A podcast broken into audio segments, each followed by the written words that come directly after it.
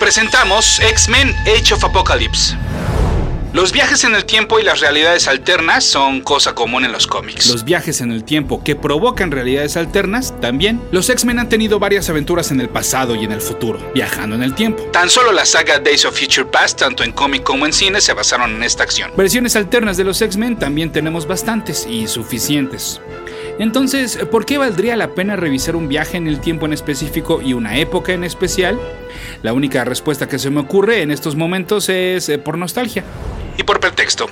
Pues a propósito del estreno de la película X-Men Apocalipsis, es un buen momento de poner el CD de Vitology de Pearl Jam, poner la alarma para no perdernos el fantasma del espacio de costa a costa y comprar boletos para ver el estreno de la película de Street Fighter con actores reales. Es momento de viajar a 1994 y recordar la Age of Apocalypse. Escuchas. Escuchas un podcast de Dixo. Escuchas a Capitán Pada y sus monitos. Capitán Pada y sus monitos. Cómics y fantasía con Héctor Padilla. Por Dixo. La productora de podcast más importante en habla hispana. Mi correo electrónico es el mail de pada.dixo.com. Esto es todo seguidito, el mail de pada.dixo.com. Y mi Twitter es arroba ese auto para que ustedes sigan a ese auto.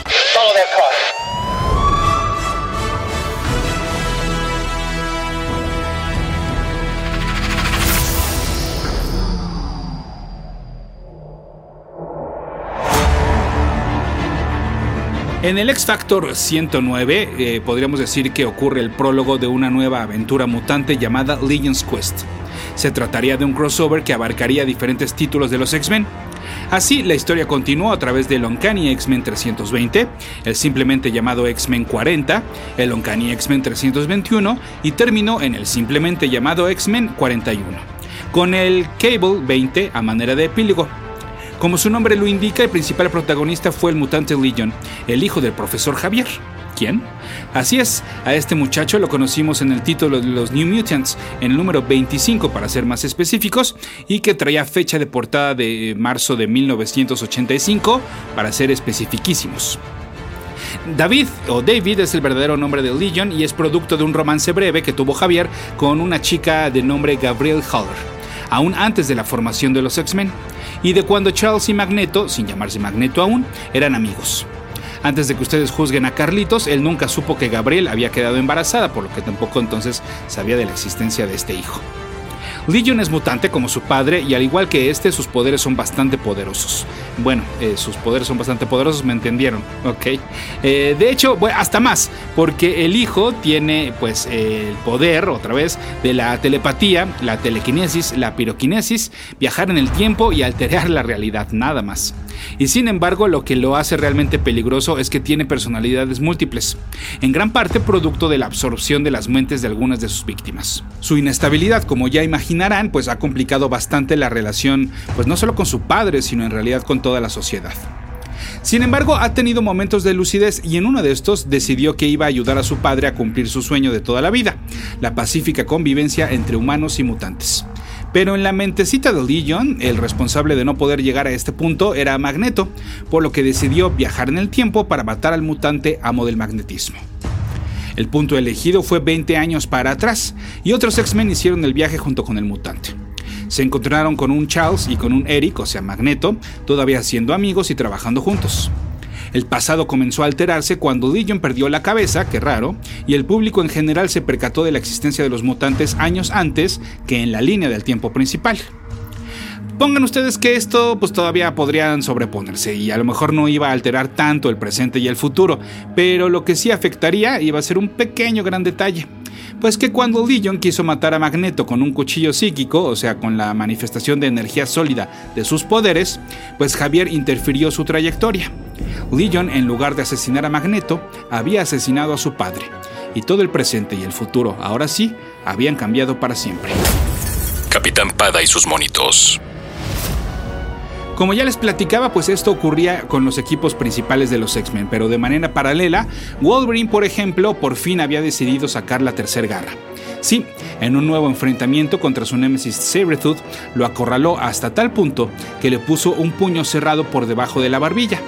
La garra de la izquierda y de la derecha prácticamente inmovilizaron la cara del villano. La garra de en medio pues provocó no un snict, como sonaría si la cuchilla no se enfrentara a más oposición más que la del aire. No, en el penúltimo cuadro, ante el reto de Sabretooth diciéndole hazlo, hazlo, se escuchó más bien un sh y en el panel siguiente, el mundo como lo conocíamos dejó de existir. En contraparte, Gambit y Rogue habían decidido darse su primer beso, a pesar de la incapacidad de la mutante de tocar la piel de alguien más, sin afectar a su enamorado. Ellos sabían que debido a las acciones en el pasado, el presente estaba a punto de cambiar y aprovecharon el momento. La diferencia es que ellos lo hicieron por amor y estaban conscientes de que todo esto iba a cambiar y Logan no, Logan simplemente decidió matar a Sabretooth pues porque ya era hora.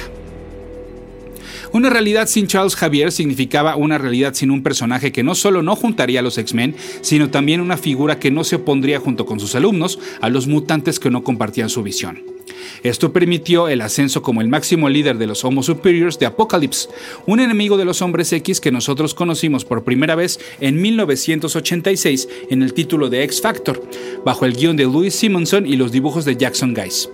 El título se dedicaba a narrar las nuevas aventuras de los X-Men fundadores, es decir, Cyclops, Beast, Angel, Iceman y la recién regresada Jean Grey, pero ahora bajo eh, este bajo el nombre de Marvel, bueno, había regresado como Jean Grey, pero luego como Marvel Girl, como lo en su inicio y demás. El chiste es que eh, desde que supuestamente había muerto como la Dark Phoenix, no la habíamos visto hasta ahora. Bueno, pues Apocalypse, de ser una amenaza primero para este equipo, pronto se convertiría en un villano que se opondría a la causa de los mutantes del lado de los buenos. Y es que la filosofía de Apocalypse es tan clara como lapidaria. Él busca la sobrevivencia de los más aptos, la supervivencia del más fuerte. Si eres un guango, sea seas mutante o humano, no eres apto para sus planes y entonces pues vas a morir. Desde su concepción, sus creadores lo idearon como un villano que pronto lo querían poner al nivel de Magneto en cuanto a peligrosidad y estatus de amenaza, es decir, un buen nuevo villano para los X-Men.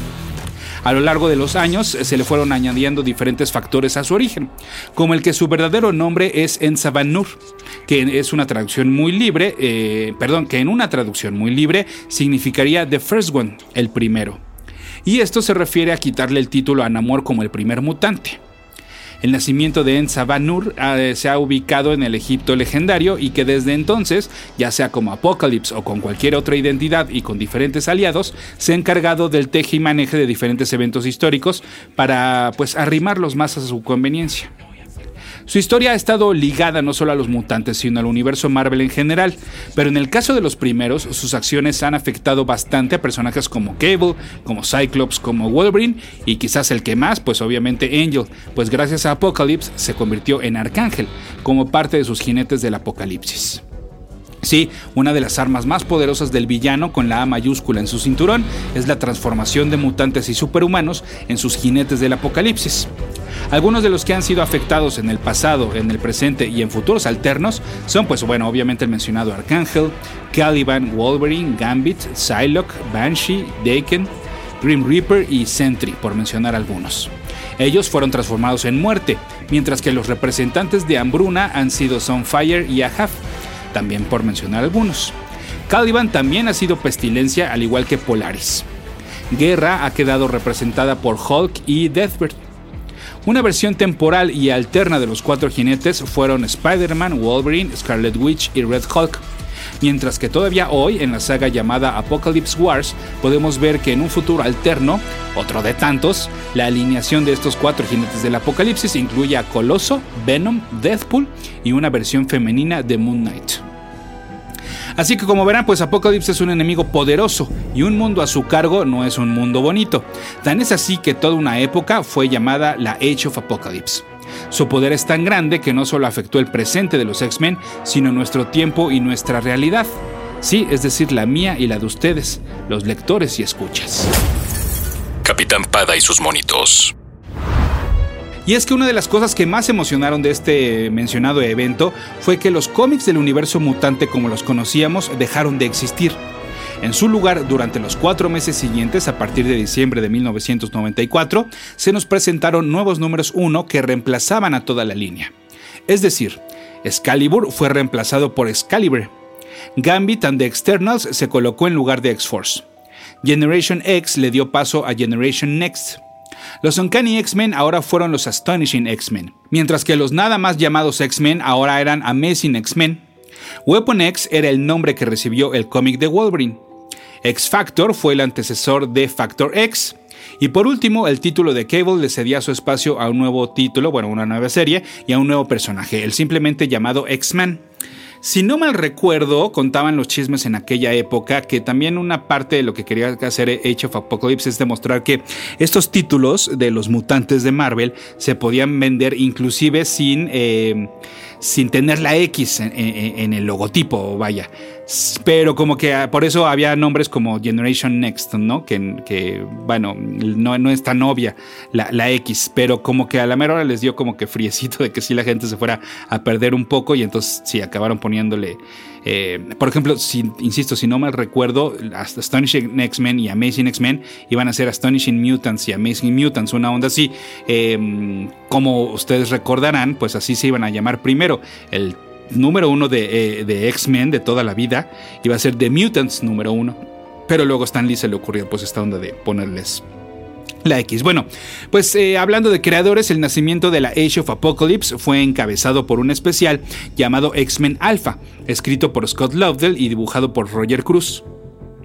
Ahora, curiosamente, no como estamos acostumbrados hoy en día, sino para seguir toda la historia, no había una miniserie principal, una miniserie central y estos fueran spin-offs, sino que más bien si queríamos, eh, pues podíamos comprender el panorama general de esta nueva realidad comprando todas las series, lo cual no nos molestaba porque la verdad es que cada una de estas versiones alternas, pues de entrada nos, capturaba desde el, el nuevo diseño de los personajes, ¿no? No había manera de resistirse a ver a un Wolverine sin una mano o a un cíclope que ahora sí, irónicamente, solo tenía un ojo. Además, por si fuera poco, también podíamos darle un vistazo a lo que había pasado con otros personajes no mutantes en otra miniserie eh, llamada X-Universe, que era protagonizada por el Human High Council, y en la cual podíamos ver, o por lo menos a veces nada más leer eh, mencionados a personajes como Brian Braddock, Emma Frost, Moira Trask, Thunderbolt Ross, Bolivar Trask, Mariko Yashida, Clint Barton, Donald Blake, Carol Danvers, Ben Grimm, Gwen Stacy, Tony Stark, Susan Storm, Victor Von Doom, Frank Castle, Peter Parker, T'Challa, Namor, Reed Richards y Johnny Storm, por mencionar algunos que ellos no alcanzaban a convertirse en superhéroes, por ejemplo. Capitán Pada y sus monitos. Y bueno, pues en el reacomodo del universo de Age of Apocalypse, ni todos los que eran buenos eran buenos, ni todos los que eran malos seguían siendo malos. Eh, sí, sin embargo, esta transición era bastante fluida, como que te la creías que, ah, mira, pues este, eh, claro, siempre tuvo estos tintes ahí como medio de maldad, ¿no? Y, eh, viceversa. Unos, por ejemplo, Magneto, bueno, pues ya sabíamos que no es tan difícil creernosla que ahora pues era parte de los buenos y que además que ahora él se había encargado de, de reunir a los, a los X-Men, ¿no? Eh, por eso también no nos sorprendió que ante la ausencia de Javier, pues les digo, apareciera la figura de Magneto como el que iba a encabezar este lado de los mutantes buenos. Y además él también se encargó de asignar misiones a diferentes integrantes ante la inquietud del único mutante que no pertenecía a esa era y que además solo él recordaba y él sabía que esta realidad estaba mal. Y ya saben, nunca falta uno así, porque si no, entonces no hay manera de revertir todo y no hay historia y no hay eh, una conclusión de cómo regresar todo a la normalidad. En esta ocasión esta figura era Bishop, este mutante que había viajado en el tiempo desde un futuro alterno a nuestro presente para evitar una tragedia en su propio tiempo. ¿Entendieron o qué? Ahora, pues este mutante marcado con una M en la cara no pertenecía pues ni a ese presente ni al nuevo presente provocado por la muerte del profesor Javier. O sea que no era ni de una ni de otra, sino hasta de una tercera eh, realidad, ¿no? Y además de un futuro. Él era uno de los hombres X que había viajado en el tiempo junto con Legion, por lo que entonces él sabía perfectamente cómo estaba toda esta onda. Él, pues, se encargó de convencer a Magneto de que podían vivir un presente y un futuro mejor y no bajo la persecución de Apocalypse, porque entonces es que Magneto pues asigna diferentes grupos para ver cómo pueden regresar todo esto a la realidad y cada uno de estos grupos, sus aventuras o sus misiones las fuimos viendo ahora sí en cada uno de los títulos. Por ejemplo, eh, Excalibur eh, o Excalibre, em, el grupo era comandado por Nightcrawler y se encargarían de localizar a Destiny, la mutante que podía ver el futuro y entonces ella ayudaría a confirmar las palabras de Bishop. En este título además vimos a personajes como Mystique, la madre de Nightcrawler, y a Deadman Wade, un digamos Deadpool que no era Deadpool. Capitán Pada y sus monitos.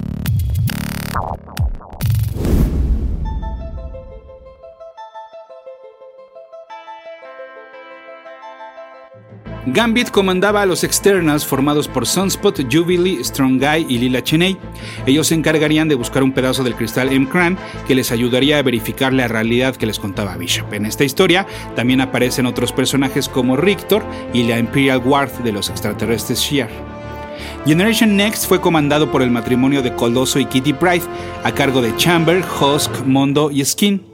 Su misión era rescatar a la hermana del ruso eh, Iliana y se enfrentaron a Sugarman, un personaje que sobreviviría a la Age of Apocalypse y que todavía podemos ver hasta nuestros días y en el universo principal.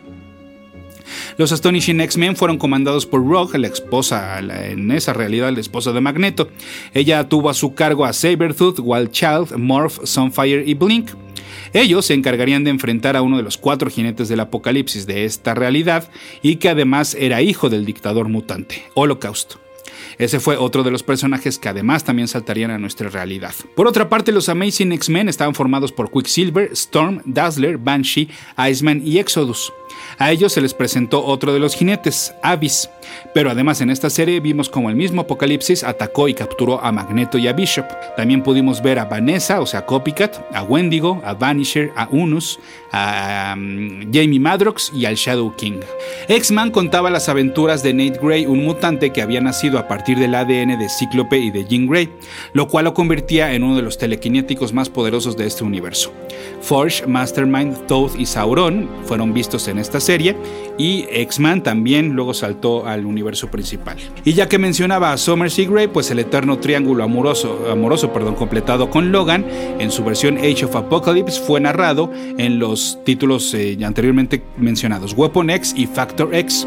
En el primero vimos cómo en esta realidad la pelirroja y el mutante del factor de curación rápida sí eran pareja, aunque tampoco durarían mucho tiempo juntos. Además nos enteramos de que la pérdida de su mano obedecía a una pelea con Cyclops y que además pues que el marcador estaba empatado porque la falta de un ojo de Scott era producto de las garras de Logan. Y sí, pues es que los hermanos Summers estaban totalmente del lado equivocado, pues formaban parte del Elite Mutant Force que estaba al mando de Apocalipsis. Otro de los integrantes era Beast, que en esta realidad no era azul sino gris y que bajo el nombre de Dark Beast todavía daría varios problemas aun cuando terminara la Age of Apocalypse. Capitán Pada y sus monitos.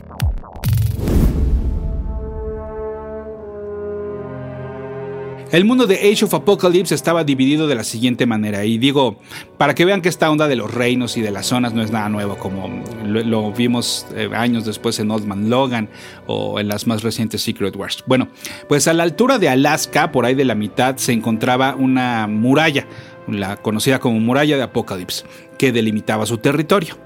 Canadá ahora era conocida como Badlands, en donde algunos humanos buscaban refugio.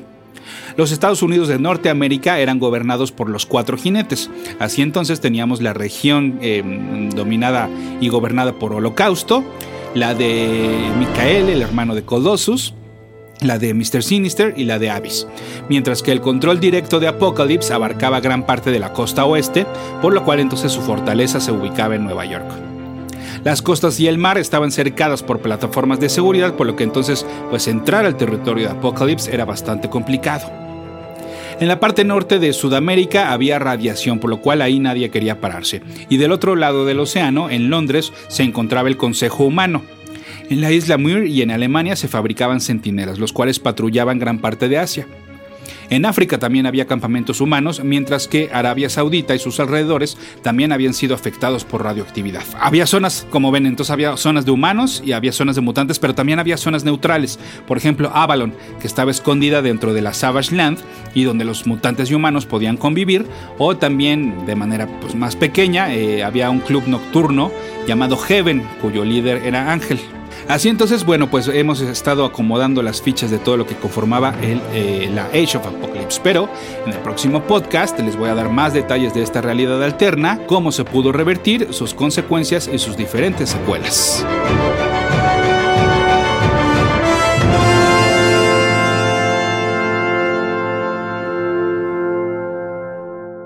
Dixo presentó Capitán Pada y sus monitos.